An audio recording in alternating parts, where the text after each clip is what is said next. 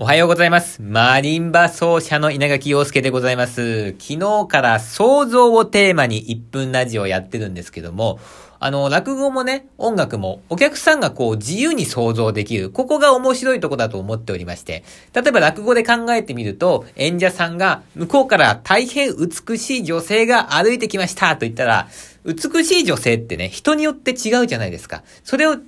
ね、自分が思う一番美しい女性をみんなが想像できるわけですよ。要するにですね、これあの、落語もそうなんですけど、音楽も同じで、あの、お客さんの数だけ正解がある。ここがですね、この音楽とか落語の素晴らしいところだなというふうに私は思っております。ですからね、皆さん、あの、あんまりこう、なんだろう、初めて音楽聴きに行く方とか、予備知識とか持たないで、えー、現実に疲れたからちょっとね、自由に妄想してやろうかな、みたいな感じで、えー、気楽に来ていただけますと嬉しく思います。それではまた、明日